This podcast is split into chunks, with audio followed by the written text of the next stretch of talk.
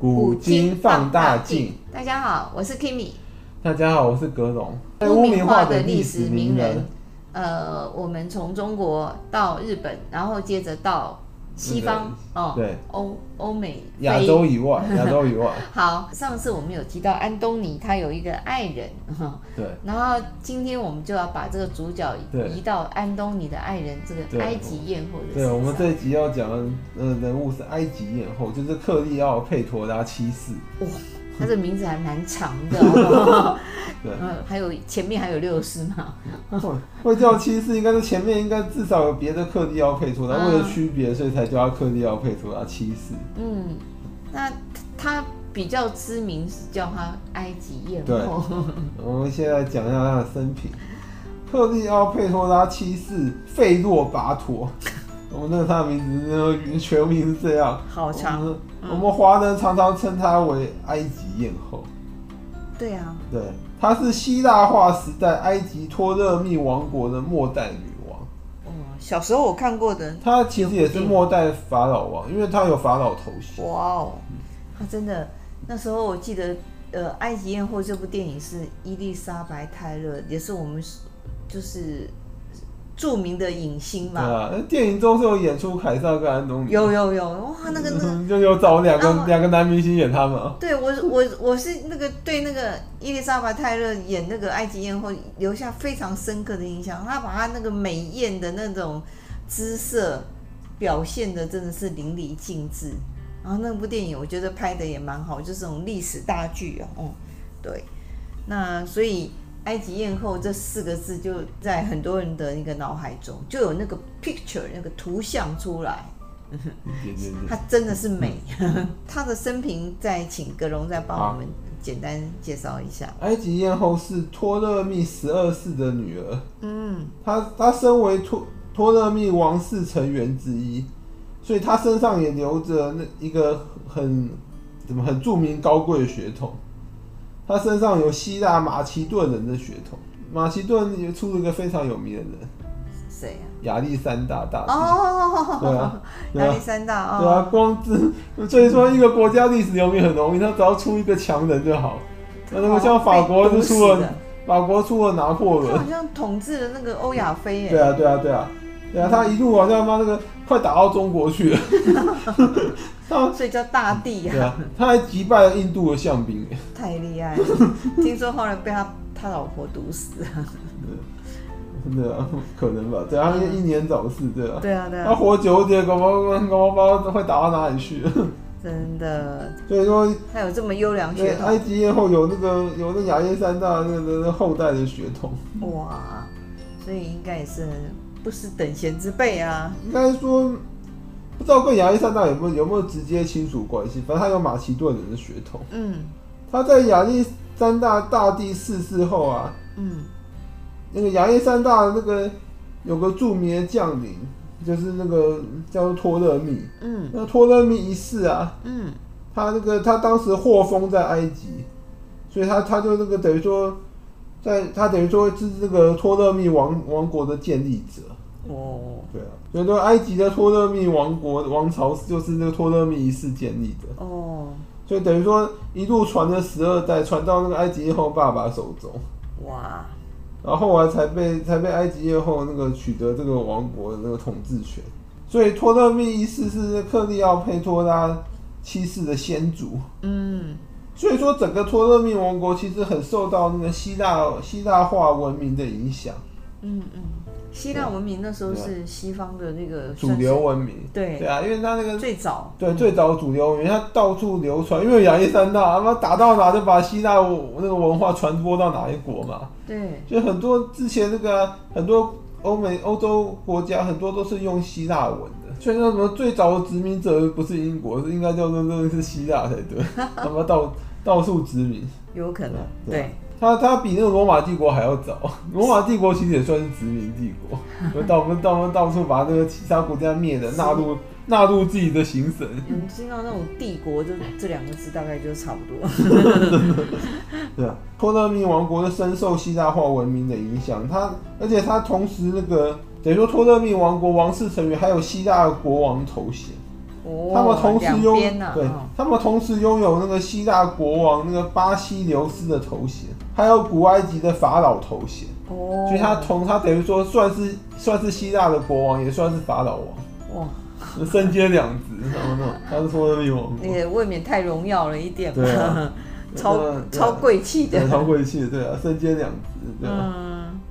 可是他们都会以后来以那个后来欧苗也有也有很多国家王室身兼两国的那个啊，嗯像比如他他可能有别国的爵位，然后又跑到另外国家当国王，有有时候对啊会同婚啊对啊干嘛对啊对的啊对啊对啊。嗯厉害，所以说，克利奥佩托拉七世那个也可以说是埃及最后一任法老王，他有法老头衔就算法老王。后来是被灭了。他可能也是唯一的女法老吧，王。对啊，好像没有对啊听过别没有没的。有没有女别的女法老王，对啊，嗯，他太强大了。很厉害。嗯，那也因此历史留名。真的，他是一个特例耶哦。克利奥佩托拉啊还有一个强项，嗯，就是当时特别是当时几乎所有的托勒密王朝的成员啊，哎都只说希腊语，他们不会埃及语。是他哦。他他们王室成员认为希腊人比较高贵，他哦，也拒绝那个拒绝学习当地的埃及语言。真的啊、可是埃及艳后特例，克利奥佩托拉七世，她是王室成员中第一个学会埃及语言的，这个女的厉对，害。然后她还可以接受古埃及的信仰跟那个神灵那你文当化。然埃及法老王，你不讲埃及话，这对啊也不学，这就是是有点没太办法不没办法接地气了没办吧？法让当地人民爱戴你。对啊，你要在地化对啊。哦，对啊他他懂这对一套。对嗯，所以他不只学学了埃及文、埃及语言，他还他还接受了埃及的宗教信仰跟神灵的信仰。拥抱人民对。啊然后他还他也像那个历任法老王一样，帮自己找了一个守护神。 哦，他他找的是一个守护女神艾西斯，爱西斯，嗯，对啊，艾西斯在埃及的那个宗教信仰文化中是聪慧女神，哦，聪慧，他果然是聪慧对，啊对啊对啊他对啊。真是名副其实，对啊嗯埃及艳后统治的那个埃及的期间呢、啊，嗯，她被认为是这位聪慧女神的再世化身。法老王不是很多说她是某个神的再世化有身的是啊？太阳啊，有的对啊是对啊对啊对啊，她是聪慧女神那个艾西斯。爱西斯，所以说呢，他其他这跟其他那种托那种那个脑子有问题的托勒密王国成员不一样，他他有去学习那个埃及语跟埃及文化，他早就看出对啊看准了这个统治的一个对啊，一个手腕，这样才能够打入那个埃及。嗯呃，民之所欲，常在我心，就要跟人民在 一起啊。我通常讲这句话我都做不到。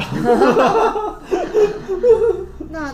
我们对他的爱情比较有一点兴趣哦，他因为他这么美艳哦，他应该是很多男人的梦中有啊，我们下一段就会讲到讲到他的那个他坎他坷的爱情情，史他坎坷的爱也情很。丰富吧？对，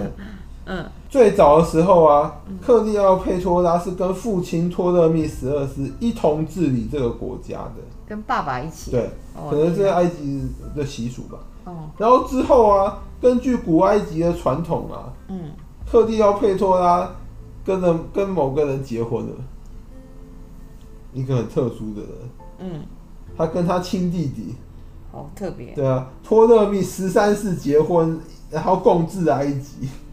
这这太离那谱古了。埃及的习俗很特别，对啊，有有点像那种那种我们那个中国那个外族的，我那嗯，种蒙蒙古啊、匈奴好像也有那种，我们我那们种就那种做汉人说就叫那种乱那种伦，对，然后他们的外族血统是说什么爸爸死了，那儿子可以娶母亲那种，哦他们都是那种。然后这个有对点我类们似汉啊，就是那个姐姐跟弟弟结婚对啊啊，然后那个汉民族觉得这不可思议对啊，对啊，啊对 啊对啊，所以这个古埃及很奇怪的传统， 他跟他亲弟弟结婚了，然后然后然后一然后来共治埃及，好像不结婚还不能不能统治一样。哦，但是克利奥佩托拉是个有野心的女人，她她不满足于此，她想要成为埃及单独的统治者，就是埃及唯一的嗯她把她王弟弟干，掉唯一的王。这时候呃转捩点来了，嗯，她她不知道有没有有没有动手，可是她没有，她她没有成，她第一次没有成功，她因此被放逐了。她可哦，能有动手，不然不应该不会被放逐。她对啊可能想要成为唯一的王，然后结果发动什么兵变失败，就被被弟弟放逐了。哇，他连他弟弟都敢动手哎哈，他弟弟没杀他就不错嗯对了啊，嗯，所以说呢，他他弟弟就是那个不不够心狠手辣，就像乌大维这种，可能直接杀你一了百了，真嗯对吧啊的，？就不会有后面的后患。嗯，他弟弟没有杀他，后来都很惨。所以他为了夺回那个埃及艳后，这个克利奥佩托拉，其实要夺回他的权利吧。嗯，所以他这时候他去勾引了一个很有权势的男人，是意思啊？对，凯撒。对，他为了夺回权力，他跑去跟那个罗马的凯撒结盟，然后并且那个成为了凯撒的情妇，那他凯还为凯撒生了一个儿子，那凯撒太太怎么能够容忍这样一个蛇蝎美人？ 不能容忍，没办法。嗯凯撒太有凯撒就很权势了又强势又权有权势又强势的男人。对啊，对啊，她她她太美了啊，男人也挡不住对啊她了，嗯。然后就勾引了凯撒，可能一开始只是说要跟凯撒结盟，可是凯撒就看看上他了，可是跟他这样跟他这样谈了一下之后，他想说好吧，就跟凯撒搞在一起。就两个人就一对拍啊即 合。对啊，对啊，因为凯撒凯撒会要他，可能也是因为想要埃及这块土地，啊因为不是她美啊，美是一方 面，那个那个什么，那可能一半一半吧，他可能也是想要埃及这块土地啊。哦，因为那个你如果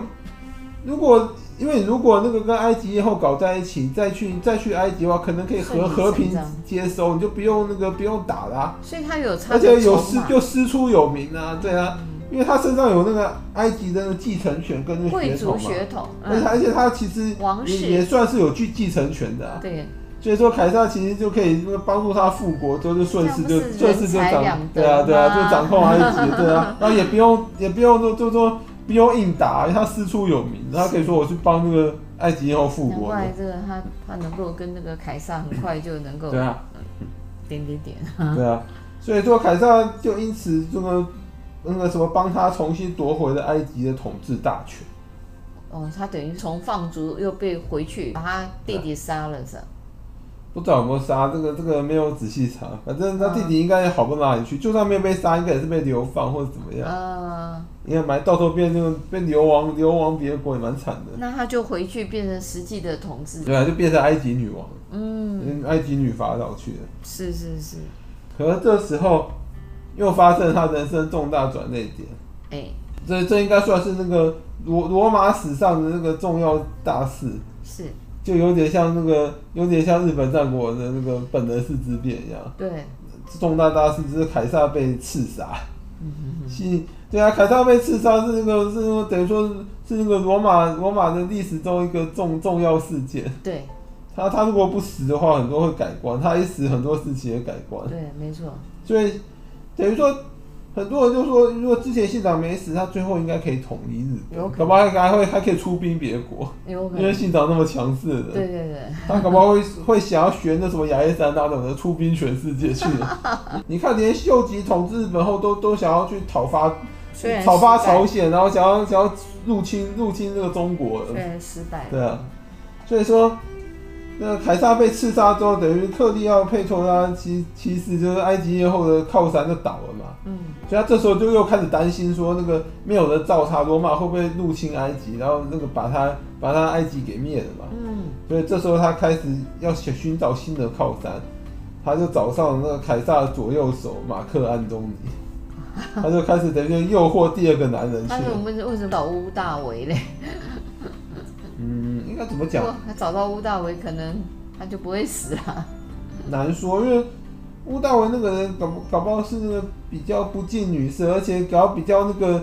比较在乎权势的男对人，搞不好他搞不好他会他搞不好会是那种人也要，然后地也要，就这么就是收了你照样把埃及灭那种人，他可能是那种卡所以他西欧。到处放电，然后找到那种嗯对准的那种频率的，对啊对，平对他走上马克安东尼，嗯，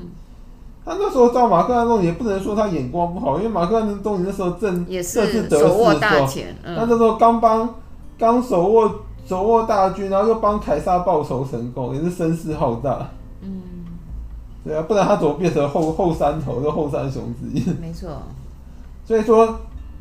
那个那时候其实他也知道马克安东尼有有他的大敌在，所以他去找他结盟，应该会一拍即合。马克安东尼那时候就就已经跟那个乌达维不对头，嗯，所以埃及以后就帮他跟他结盟，变他情人，帮他一起对对付那个凯撒的合法继承人乌大维。因为乌大维那时候应该算蛮年轻的，所以有点像一点幼主的意味，少年的对，就想要是欺负小孩、嗯啊对，他 都那不能叫小孩，可是应该大概才那个，反正很年轻，那种嗯啊那个马克那时嘴候上无毛的感你就觉，就看不起他，因为那时候他也没什么战嘴功上啊。无毛，他只是因为是凯撒的养子，就莫名其妙就有继承权，啊安东尼纳不服，他说，因为等于说凯撒的江我江天下山是我打的，江山有有一半是安东尼打的、啊，想说妈，你这个家伙都要坐享其成，而当且然你又不不服是他。亲生对的，啊是养子。对啊，当然不服他，就算是亲生，搞也不服他。对啊，何况你又是养子，